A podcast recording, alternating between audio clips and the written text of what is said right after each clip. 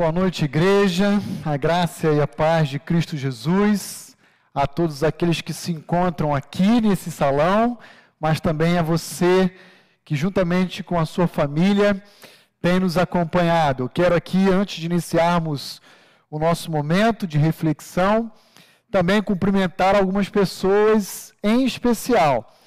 Eu quero dar os parabéns à irmã Maria Langer que no dia de hoje completa mais um ano de existência. Que Deus abençoe a irmã. Eu estava acompanhando o chat e vi que a irmã está logada aí, conectada conosco. Receba o abraço desse seu pastor amado, querido e de toda a sua igreja. Viu, irmã Maria? A irmã é muito especial para todos nós. Também queria dar as boas-vindas à irmã Elizabeth, cunhada da irmã Roseli, ao Fernando e à Lídia ah, também da PIB de Guanazes, que tem nos acompanhado agora vindo aqui para a nossa cidade, ao Fernando, amigo do Eliezer, a, a todos aqueles que estão aí logados, a Laura, é, e todos aqueles amigos que estão nos acompanhando. Eu não vou mencionar o nome de todos, pois eu posso acabar falhando em identificar cada um deles. Eu gostaria apenas, na noite de hoje, de convidar você a abrir comigo a sua Bíblia no texto que se encontra do livro do profeta Ezequiel, capítulo 37. Abra comigo lá e vamos aprender mais uma vez na noite de hoje sobre Deus e como o seu poder e a sua glória nos surpreende por meio da história da redenção. Veja comigo Ezequiel capítulo 37, versos 1 a 4 uma passagem incrível, uma passagem realmente que prende a nossa atenção. Já estudamos com Jonatas a respeito do rei Josias. Já estudamos o advento da Torre de Babel. Estudamos semana passada a história surpreendente e incrível da crucificação de Cristo. E hoje, então, eu gostaria de meditar com os irmãos sobre a surpreendente e incrível história do vale de ossos secos.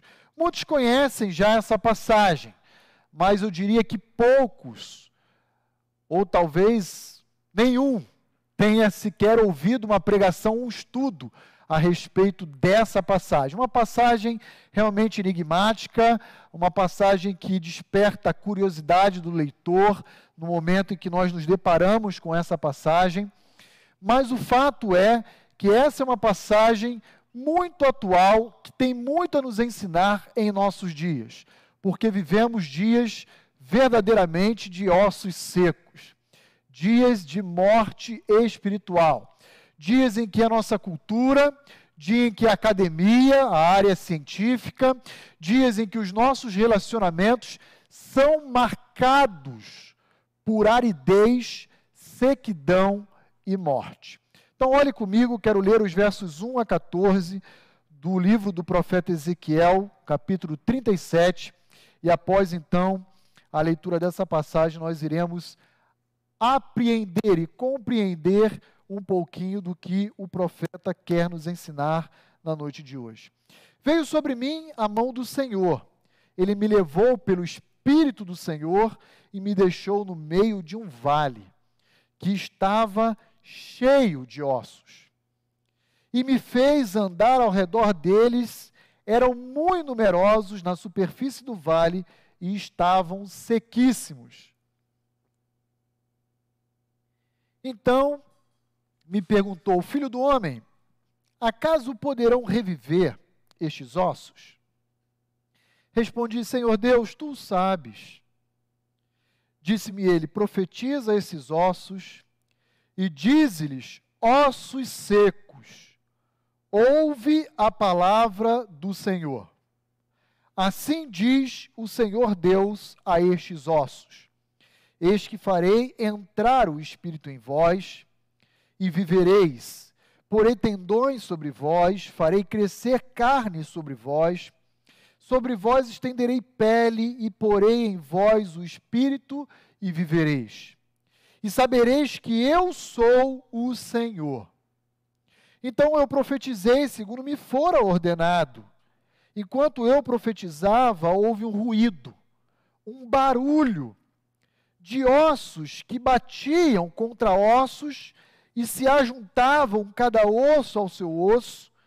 Olhei, e eis que haviam tendões sobre eles, e cresceram as carnes, e se estendeu a pele sobre eles, mas não havia neles o espírito.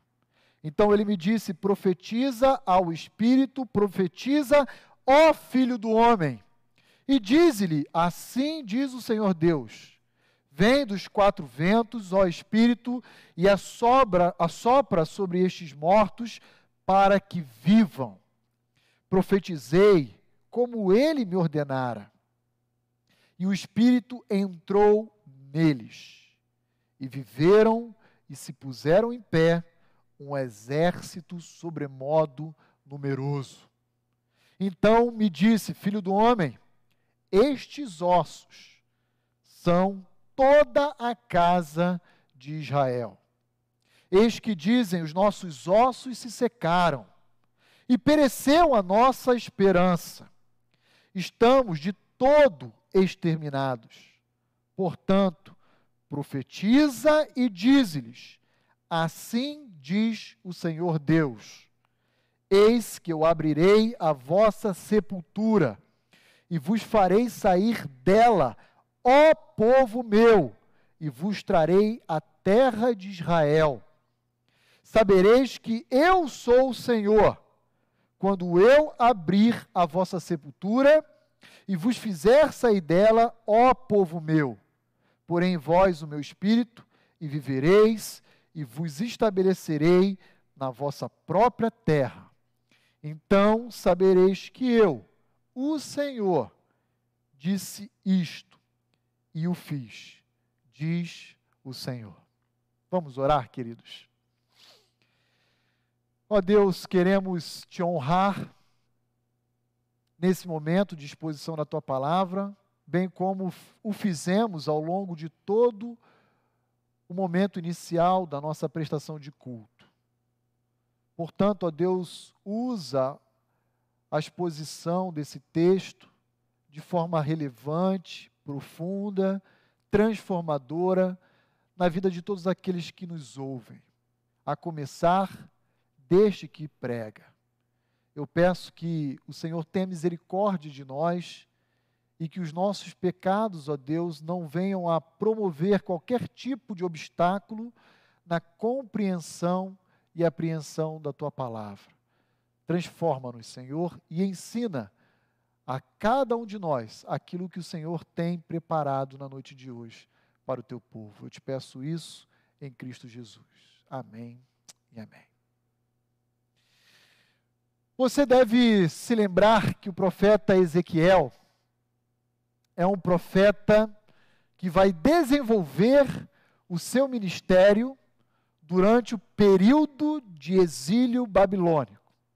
O reino do norte ou também conhecido como as dez tribos, já havia caído no ano 722 para o Império Assírio, e o Império Assírio já estava enfraquecido e foi derrotado e absolvido pelo Império Babilônico. O Império Babilônico agora vai dirigir algumas ações contra o Reino do Sul, especialmente contra a capital do Reino do Sul, conhecida como Jerusalém. E então ao empreender algumas ações de guerra contra o Reino do Sul, sob a tutela e liderança de Nabucodonosor, os judeus irão perder, ser derrotados pelos babilônios e então irão cair. Nabucodonosor era um homem cruel, impiedoso e não quis poupar nem o povo, nem a cidade. A cidade de Jerusalém ficou em ruínas. A nação de Israel foi varrida, literalmente, debaixo das espadas dos caldeus. As ruas de Jerusalém foram lavadas de sangue dos judeus. Apenas os nobres e alguns jovenzinhos e adolescentes, como é o caso de Daniel e seus amigos, foram levados para Suzã, na capital da Babilônia, para lhe servirem à corte real de Nabucodonosor como escravos daquele império. O que, que sobrou do reino do sul? ruínas, escombros. O templo foi incendiado, totalmente saqueado. As casas invadidas, as mulheres violentadas. Era Deus julgando a nação do pacto, a nação de Israel. Quando de repente Ezequiel, então, se vê levado pelo próprio Espírito de Deus a um outro ambiente, um ambiente que o autor descreve para nós como sendo um grande e vasto vale. E naquele ambiente terrível, ermo e sem vida, o que Ezequiel vê não são uns ajuntamentos de corpos empilhados. Não. A visão que Deus concede a Ezequiel é uma visão de ossos secos. Provavelmente, esse vale deveria ser um local onde houve uma batalha entre o exército de Israel e o exército da Babilônia. E de alguma forma sobrenatural, Deus mostra a Ezequiel que aqueles judeus já tinham morrido, seus corpos já haviam sido decompostos a ponto dos seus próprios ossos não apenas estarem expostos à ação da natureza, mas já estarem literalmente sequíssimos. É como o verso 1 e o verso 2 de Ezequiel 37 nos afirma.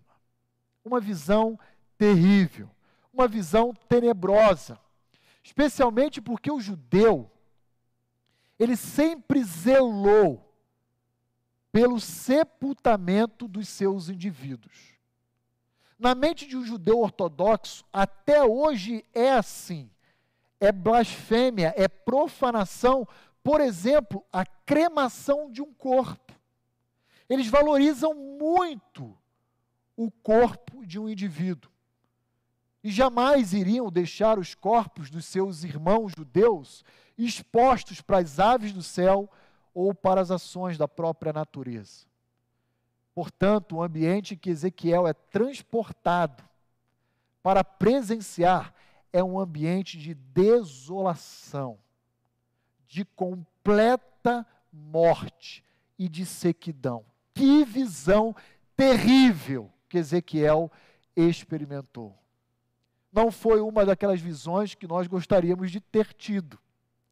Na verdade, se nós sonhássemos com isso, levantaríamos dizendo que foi um pesadelo. Mas foi assim que Ezequiel encarou a visão que o próprio Espírito de Deus havia dado ao profeta. E por que que Deus mostrou tudo isso ao profeta Ezequiel. Porque Deus queria ensinar o seu povo, o povo da aliança, o povo do pacto, a nação de Israel, que séculos atrás o próprio Yahweh havia estabelecido uma aliança com o povo. E essa aliança, ela estava caracterizada tanto por bênçãos como por maldições. É assim que, por exemplo, o livro de Levítico, capítulo 26, nos descreve. E é assim que, por exemplo, o livro de Deuteronômio, capítulo 28 a 30, também nos apresenta.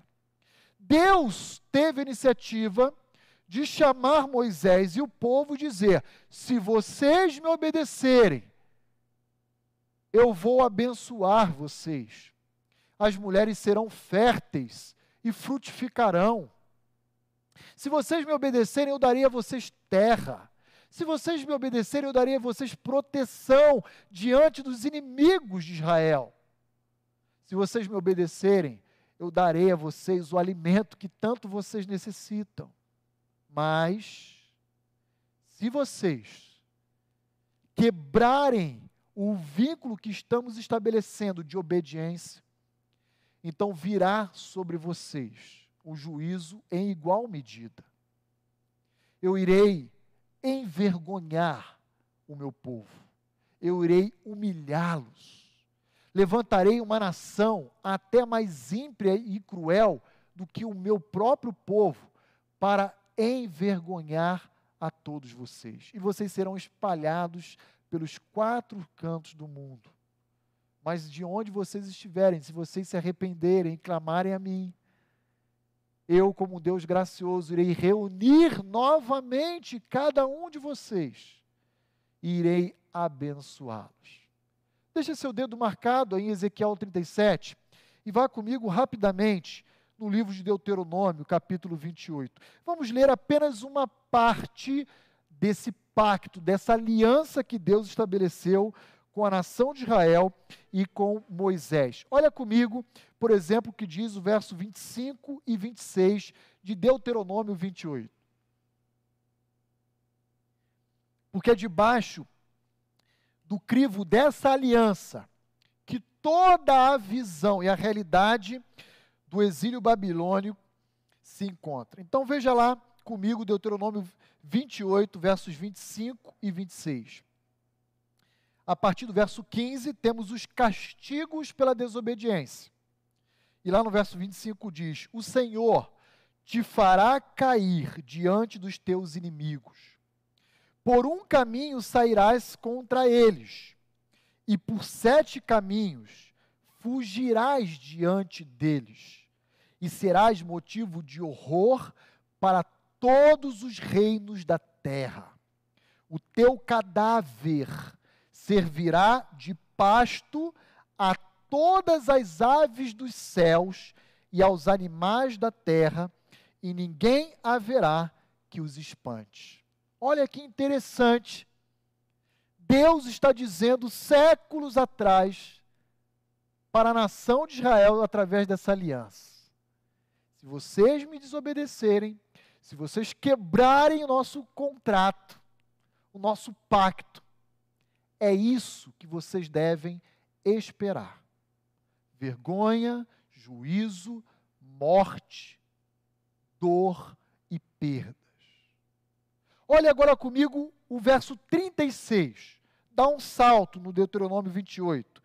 Vai comigo no verso 36. Diz: O Senhor te levará e o teu rei que tiveres constituído sobre ti a uma gente que não conheceste, nem tu nem teus pais, e ali servirás a outros deuses feitos de madeira e de pedra. Olha que interessante. Deus está falando à nação de Israel que ele próprio iria levar em cativeiro o seu povo.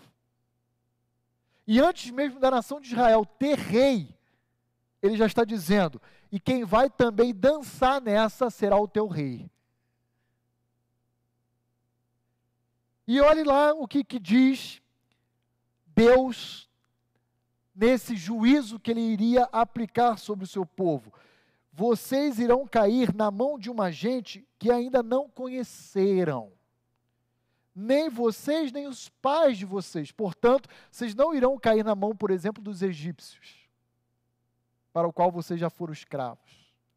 Mas vocês irão cair na mão de um outro povo ímpio, cruel, violento, pagão e idólatra, que ainda vai exigir que vocês sirvam aos deuses deles, feitos de madeira e de pedra.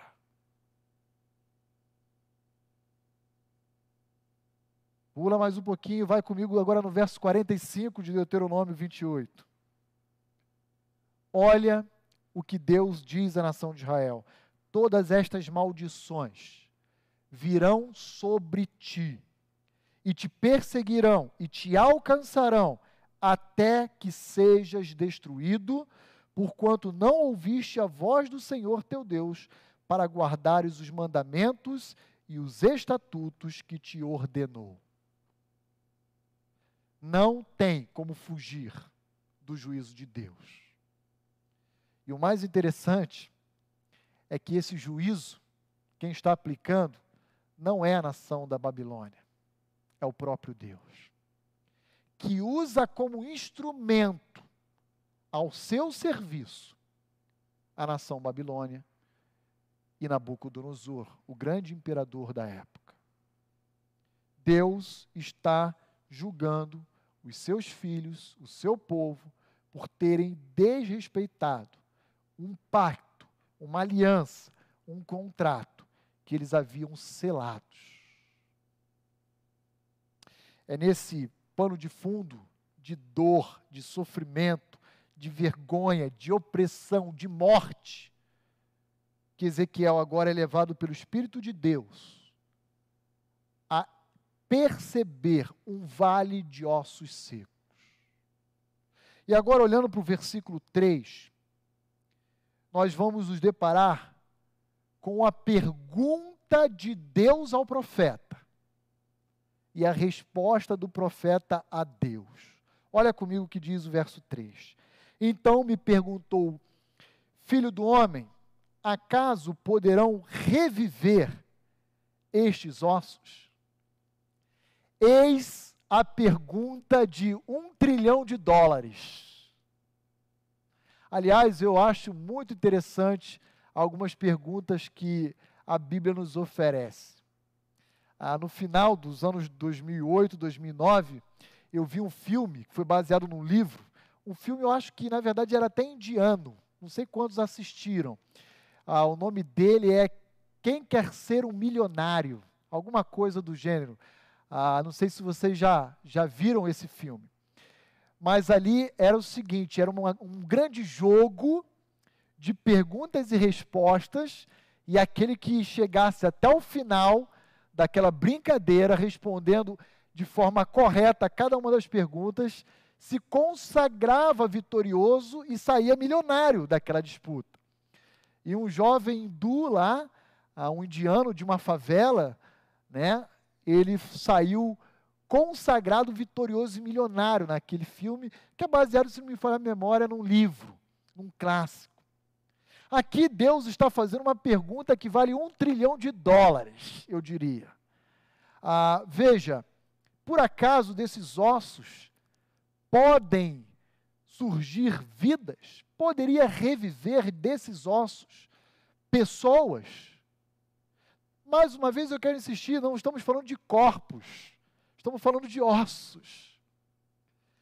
É óbvio que na mente de qualquer ser humano olhar um, uma imensidão de ossos empilhados, a resposta é não.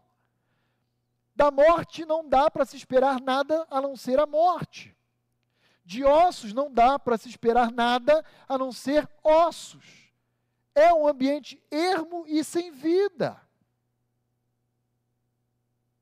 Mas vemos a resposta do profeta Ezequiel: Senhor, tu o sabes. Uma resposta humilde, uma resposta que demonstra a dependência de Deus. Ezequiel está dizendo: Olha, Senhor, do que eu sei, eu não poderia esperar nada diferente do que eu estou vendo. Mas do Senhor e da Sua grandeza, tudo é possível. Tu é quem sabes. Se o Senhor quiser que permaneça ossos, permanecerá. Mas se o Senhor quiser que desses ossos surjam vidas, o Senhor é capaz de tornar a trazer a vida. Tu é quem sabes. Perguntas curtas, diretas, objetivas, que literalmente testam a nossa teologia, todas as nossas convicções e tudo aquilo que aprendemos e ensinamos ao longo de toda a nossa vida. Deus põe à prova o profeta, assim como em outras passagens das Escrituras Sagradas, Deus põe à prova o seu povo. Por exemplo, há um momento muito interessante em Mateus 16, que Jesus se dirigindo aos seus doze, ele diz: O que que o povo tem dito a respeito do Filho de Deus, do Filho do Homem? E aí os discípulos dizem, ó, alguns dizem que o Senhor é João Batista, outros Elias, ainda aqueles que falam que, são que é Jeremias. E aí Jesus vira para aquele grupo e diz: E vós, quem dizeis que eu sou? mais uma das perguntas que vale um trilhão de dólares. Porque dependendo da resposta que eu e você oferecermos, isso definirá toda a nossa eternidade. E aí Pedro, assumindo a liderança, diz: Tu és o Cristo, o Filho do Deus vivo. E o que dizer de Marta, que depois, ainda enlutada, já no quarto dia de ter o seu irmão Lázaro sepultado, encontra o Senhor Jesus Cristo vindo a Betânia e diz: Ah, mestre, se o Senhor estivesse por aqui, ele não teria morrido. E aí Jesus diz a Marta: Marta, eu sou a ressurreição e a vida. Aquele que crê em mim, ainda que morra, viverá. E aí vem a pergunta de um trilhão de dólares: Crês tu nisso?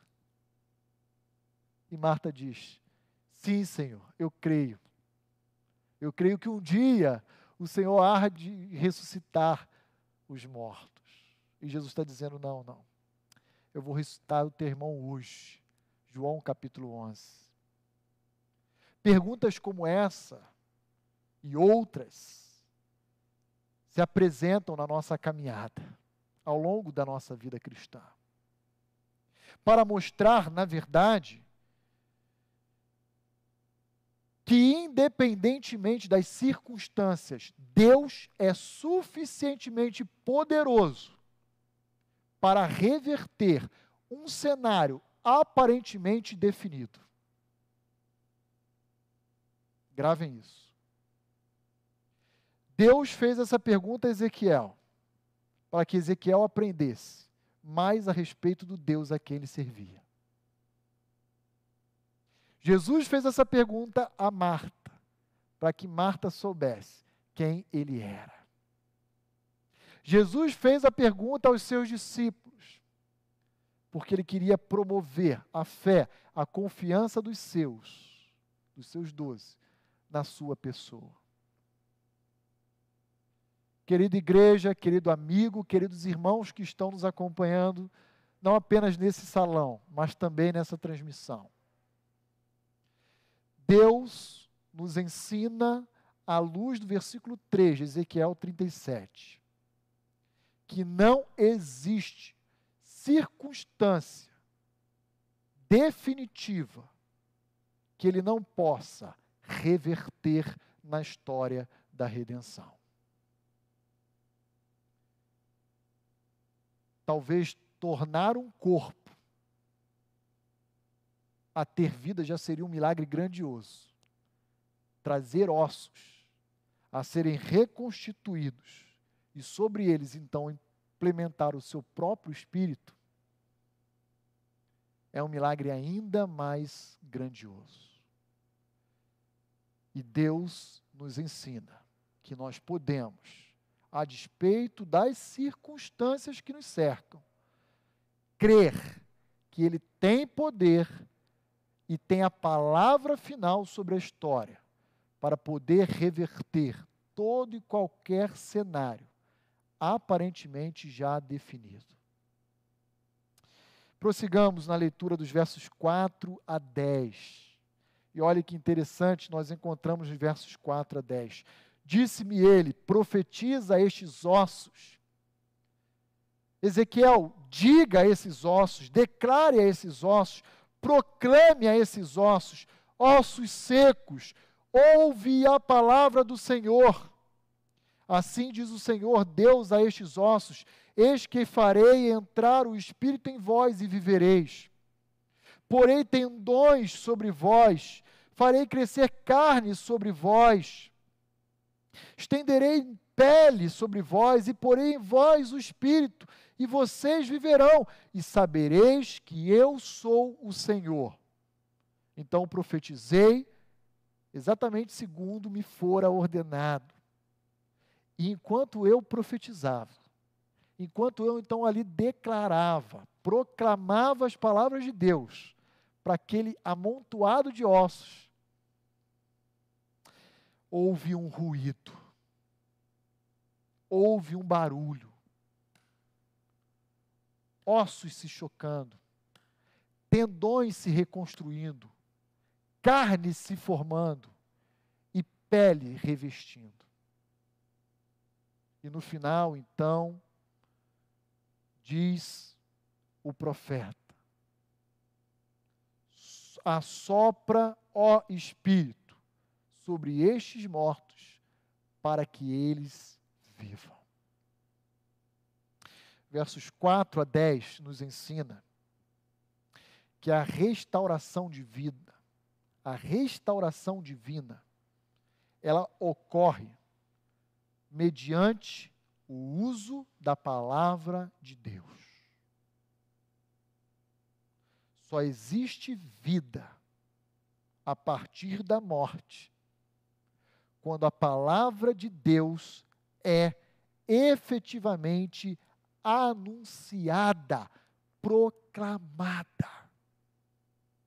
Coisas fantásticas, surpreendentes, incríveis acontecem quando a palavra de Deus é pregada. O meio de Deus agir, intervindo na história e trazendo vida, não é outro senão por meio da Sua palavra. Foi assim que Deus trouxe à existência todas as coisas.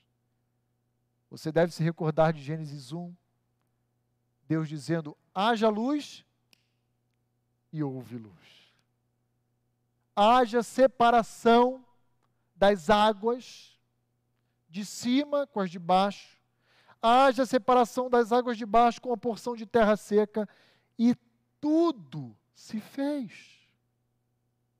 Foi por meio da palavra de Deus que o universo foi criado. E é também por meio da palavra de Deus que a vida humana pode ser restaurada. E sabe por que pode ser restaurada? Porque essa visão, o próprio profeta recebe a interpretação de Deus. Quando nós olhamos o versículo 11, Deus diz a Ezequiel: esse amontoado de ossos sequíssimos, na verdade é a casa de Israel. Esses cadáveres, esses defuntos, na verdade não dá nem para dizer isso, porque são apenas ossos, não há mais corpos ali. É a casa de Israel. Mas se você anunciar a minha palavra, Ezequiel, o meu espírito vai soprar vida. E o meu povo, meu povo vai voltar a viver. Prega, anuncia, proclama, profetiza. E diferentemente do mau uso de que muitas pessoas têm feito dessa passagem fora, dizendo que profetizar aqui tem o sentido de trazer uma revelação que está de algo oculto, não tem nada a ver com isso. Profetizar aqui é declare exatamente as minhas palavras que eu estou te passando. E esse amontoado de ossos voltará a viver. Declare, Ezequiel, declare. Mais uma vez eu insisto: coisas fantásticas acontecem quando a palavra de Deus é pregada. A restauração divina, a restauração de vidas, a transformação da realidade. Hoje pela manhã, durante a aula da EBD, eu li uma passagem que se encontra em Isaías 55 versículos 10 e 11. E essa passagem também tem a ver com a pregação da palavra de Deus. Ela diz assim: Porque assim como descem a chuva e a neve dos céus, e para lá não tornam, sem que primeiro reguem a terra e a fecundem e a façam brotar, para dar semente ao semeador e pão ao que come, assim igualmente será toda palavra que sair da minha boca. Ela não voltará para mim vazia, mas ela fará exatamente o que me apraz e prosperará naquilo para que eu a designei. Sabe o que compete a Ezequiel? Só uma coisa: anunciar, pregar, proclamar. E sabe o que, que Ezequiel deve esperar mediante essa pregação? Transformação do cenário.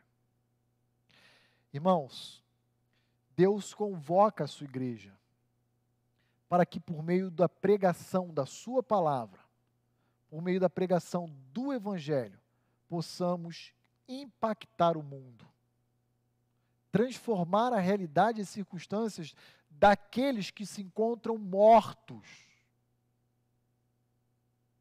Essa não era uma experiência exclusiva de Israel, essa é a experiência do mundo inteiro nos dias de hoje. Mais uma vez, a importância e a atualidade da visão de Ezequiel. Vivemos dias em que os relacionamentos estão mortos. São relacionamentos por oportunidades, por conveniência, porque em alguma medida o outro pode me favorecer.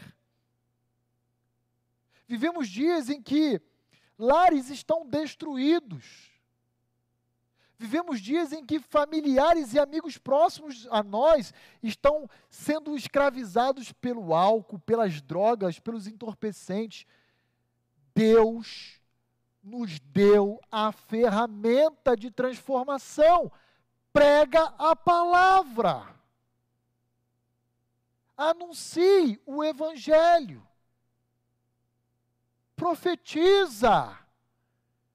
E veja Deus trazendo vida a um cenário de sequidão e de morte. Prosseguindo, versos 11 a 14, diz o seguinte: Então me disse, Deus dizendo ao profeta: Filho do homem, estes ossos são toda a casa de Israel. Sabe o que Israel diz nesse exato momento, porque eu sou Deus e ouço lhes dizendo, é o seguinte: os nossos ossos se secaram e pereceu a nossa esperança. Estamos de todo exterminados.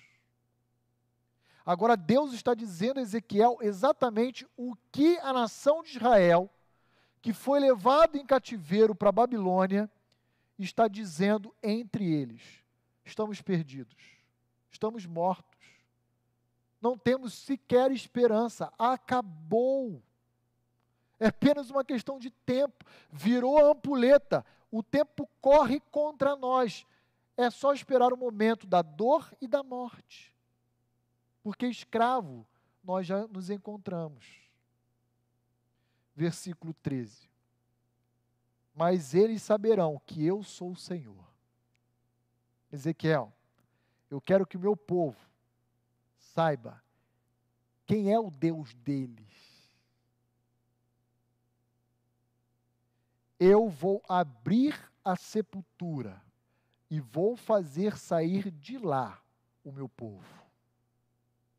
Verso 14: Eu mesmo vou pôr o meu espírito em cada um deles, e eles viverão e vou estabelecer eles novamente na própria terra que eu prometi dar a eles. Eu vou trazê-los de volta. Eu vou trazê-los de volta. Jerusalém é deles. Eu vou restituir esse povo à sua terra. Então, eles saberão que eu, o Senhor, não apenas disse isso, mas eu também o fiz. Eles vão perceber a grandeza do Deus a quem eles servem, diz o Senhor. Sabe qual é o cenário? Um cenário de abatimento, um cenário de desesperança, um cenário de morte.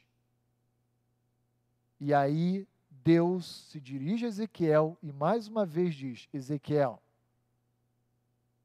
fale a eles a minha palavra porque somente a palavra de Deus é capaz de ofertar esperança aos de coração abatido.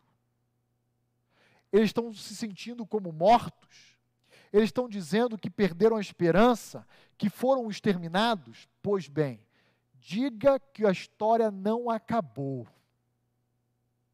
Diga que quem escreve essa história, especialmente o final dela, sou eu. E o final dessa história é diferente da qual eles estão prevendo. O final eles aqui de novo, onde eu prometi que daria a eles.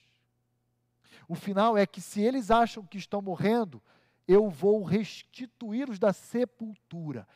Eu é quem digo como será o final da história. Queridos irmãos, vivemos dias em que o índice de depressão, angústia, transtorno de ansiedade, uma outra expressão mais recente chamada burnout, esgotamento, tem se proliferado. E tem se proliferado por causa do isolamento social, da falta da vida em comunidade, porque o ser humano, desde o Éden, foi criado como um ser social, um ser relacional, e quando a gente tem essa ruptura de relacionamentos, a gente entra em parafuso mesmo. E uma cena muito engraçada que eu me lembro quando eu falo disso é a cena lá do náufrago. Que ele começa a conversar lá com. Como é que é o nome da? Wilson. Eu ia falar William, ó. Wilson. Né? Porque ele está lá sozinho no meio do mar, boiando. Ele começa a botar carinha no Wilson. E tem uma pulsão de gente assim, pirando. Ou por medo da Covid-19, ou com medo de sair ao sol e, e, contrair essa doença, e sabe lá como ela pode é, se revelar no organismo de cada um. É, é, é, cada um reage de uma forma, não dá para prever. Mas o fato é, Sabe qual é o remédio para o abatimento da alma do homem? Chama-se Palavra de Deus. Palavra de Deus. Palavra de Deus.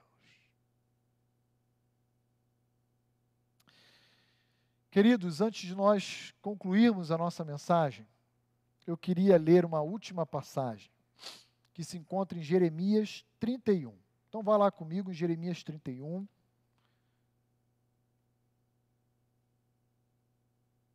E eu quero ler os versos 31 a 34.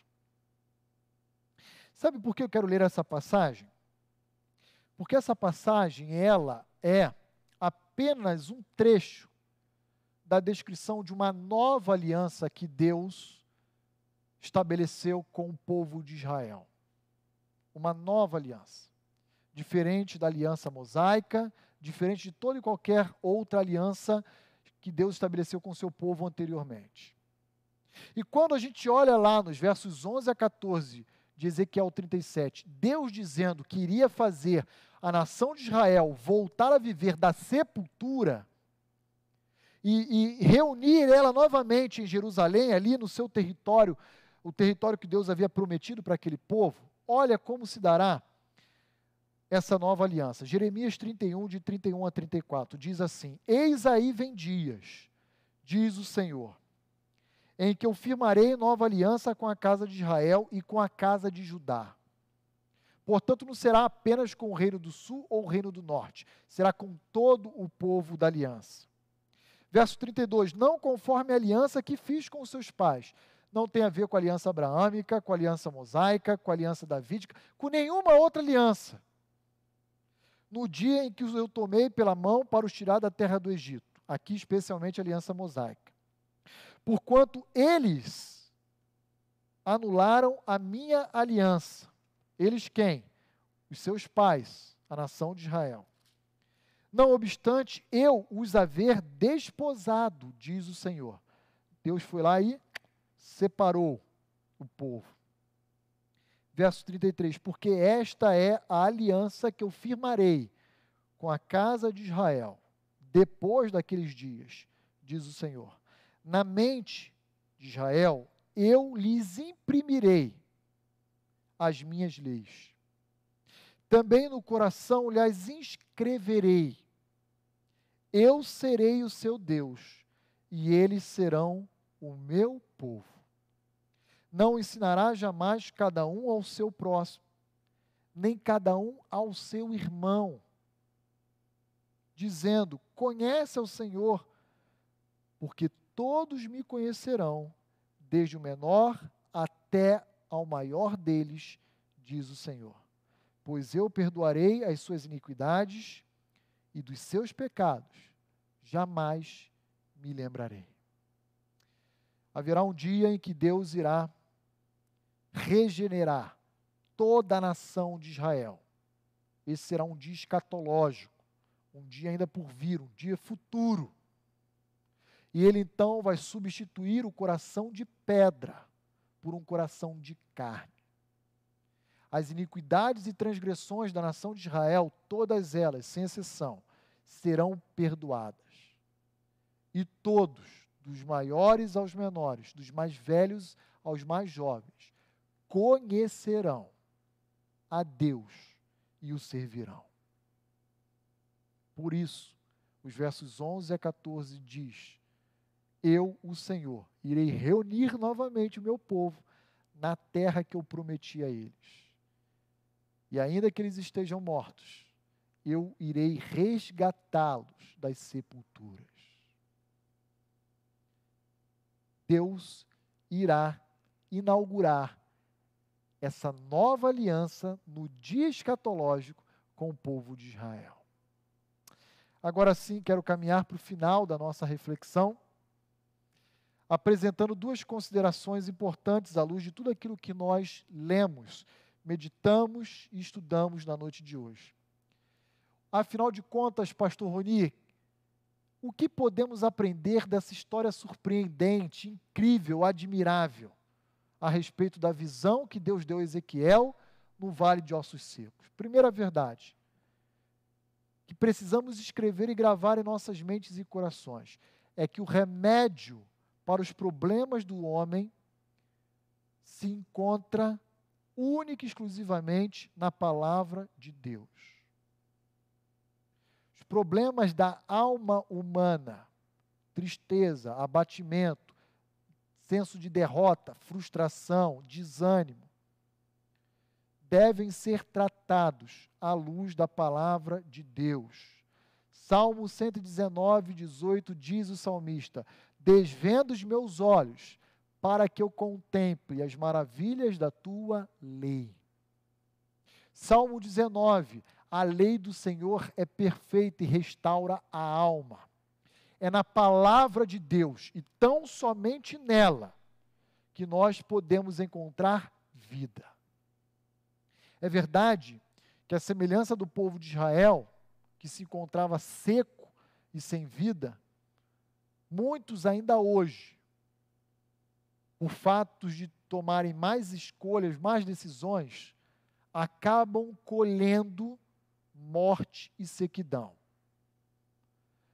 Israel experimentou de sequidão e morte por ter decidido se igualar aos povos vizinhos da sua época. Então Israel assimilou uma cultura pagã, assimilou imoralidade, assimilou idolatria, e por isso Deus julgou aquele povo. Mas nós temos o remédio para tratarmos qualquer dilema da alma humana. E o remédio chama-se Palavra de Deus. A palavra de Deus é capaz de ajudar o homem a ajustar o foco dos seus problemas. Quando nós estamos no meio de uma tempestade, a tendência é que os nossos olhos fiquem nublados, turvos, e a gente não consiga compreender, ficamos às vezes até aéreo diante dos problemas que nos cercam. Mas a palavra de Deus nos ajuda a trazer a lucidez e a reorientar o foco para que a gente possa atravessar as dificuldades olhando para o alto, para a grandeza do Deus a quem servimos. Portanto, onde devemos buscar a resposta para todos os problemas da alma humana? Na palavra de Deus. Filho do homem, profetiza. Ednei, profetiza. Paulinha, profetiza. Renato, profetiza. César, profetiza. Pregue a palavra de Deus. E deixe que ela produza o resultado que só ela é capaz de produzir. Segunda e última consideração, e eu encerro a partir dela então. Lembre-se, não existem circunstâncias demasiadamente difíceis para Deus. Se Deus foi capaz de, a partir de ossos secos, trazer vida, quanto mais Ele será capaz de fazer por meio da pregação do Evangelho através da vida de um justo. Eu queria encerrar a nossa reflexão desafiando a todos que me ouvem nesse momento a definirem nessa semana um alvo de pregação. Pense em alguém da sua família, do seu condomínio, do seu trabalho, do seu círculo. Pense em alguém que ainda não conhece a Cristo e que, portanto, se encontra representado ali à semelhança da nação de Israel como um osso seco, como alguém sem vida. Coloque diante de Deus em oração, pedindo que Ele dê a você uma oportunidade para que você pregue o Evangelho de Cristo e possa, a partir dessa oportunidade, colher vida e vida eterna. Vamos orar? Senhor, muito obrigado. Muito obrigado por essa história incrível, surpreendente. Uma história que muitos de nós já conhecia, mas talvez poucos tenham tido algum estudo, alguma ouvido alguma pregação sobre ela mas que na noite de hoje tivemos a oportunidade de identificar verdades que o Senhor deseja ensinar à tua igreja. E uma das verdades que nos salta aos olhos nessa, nessa passagem é a respeito da suficiência da tua palavra. Senhor, nos dê oportunidade a mim e a todos que me acompanham, de ao longo dessa semana podermos compartilhar dela, da tua palavra, palavra que transforma, palavra que gera vida, àqueles que se encontram mortos em seus delitos e pecados. Dá-nos essa oportunidade. Por favor, Senhor. E a semelhança da experiência de Ezequiel, dá também a cada um de nós a dádiva, a graça, o favor de colhermos como resultado a vermos a vida eterna do Senhor sendo outorgada àqueles que se encontravam mortos espiritualmente. Ó oh Deus, usa a nossa vida, usa a tua igreja, usa-nos, Senhor, para a glória do teu nome. Eu te peço isso em Cristo Jesus. Amém e amém.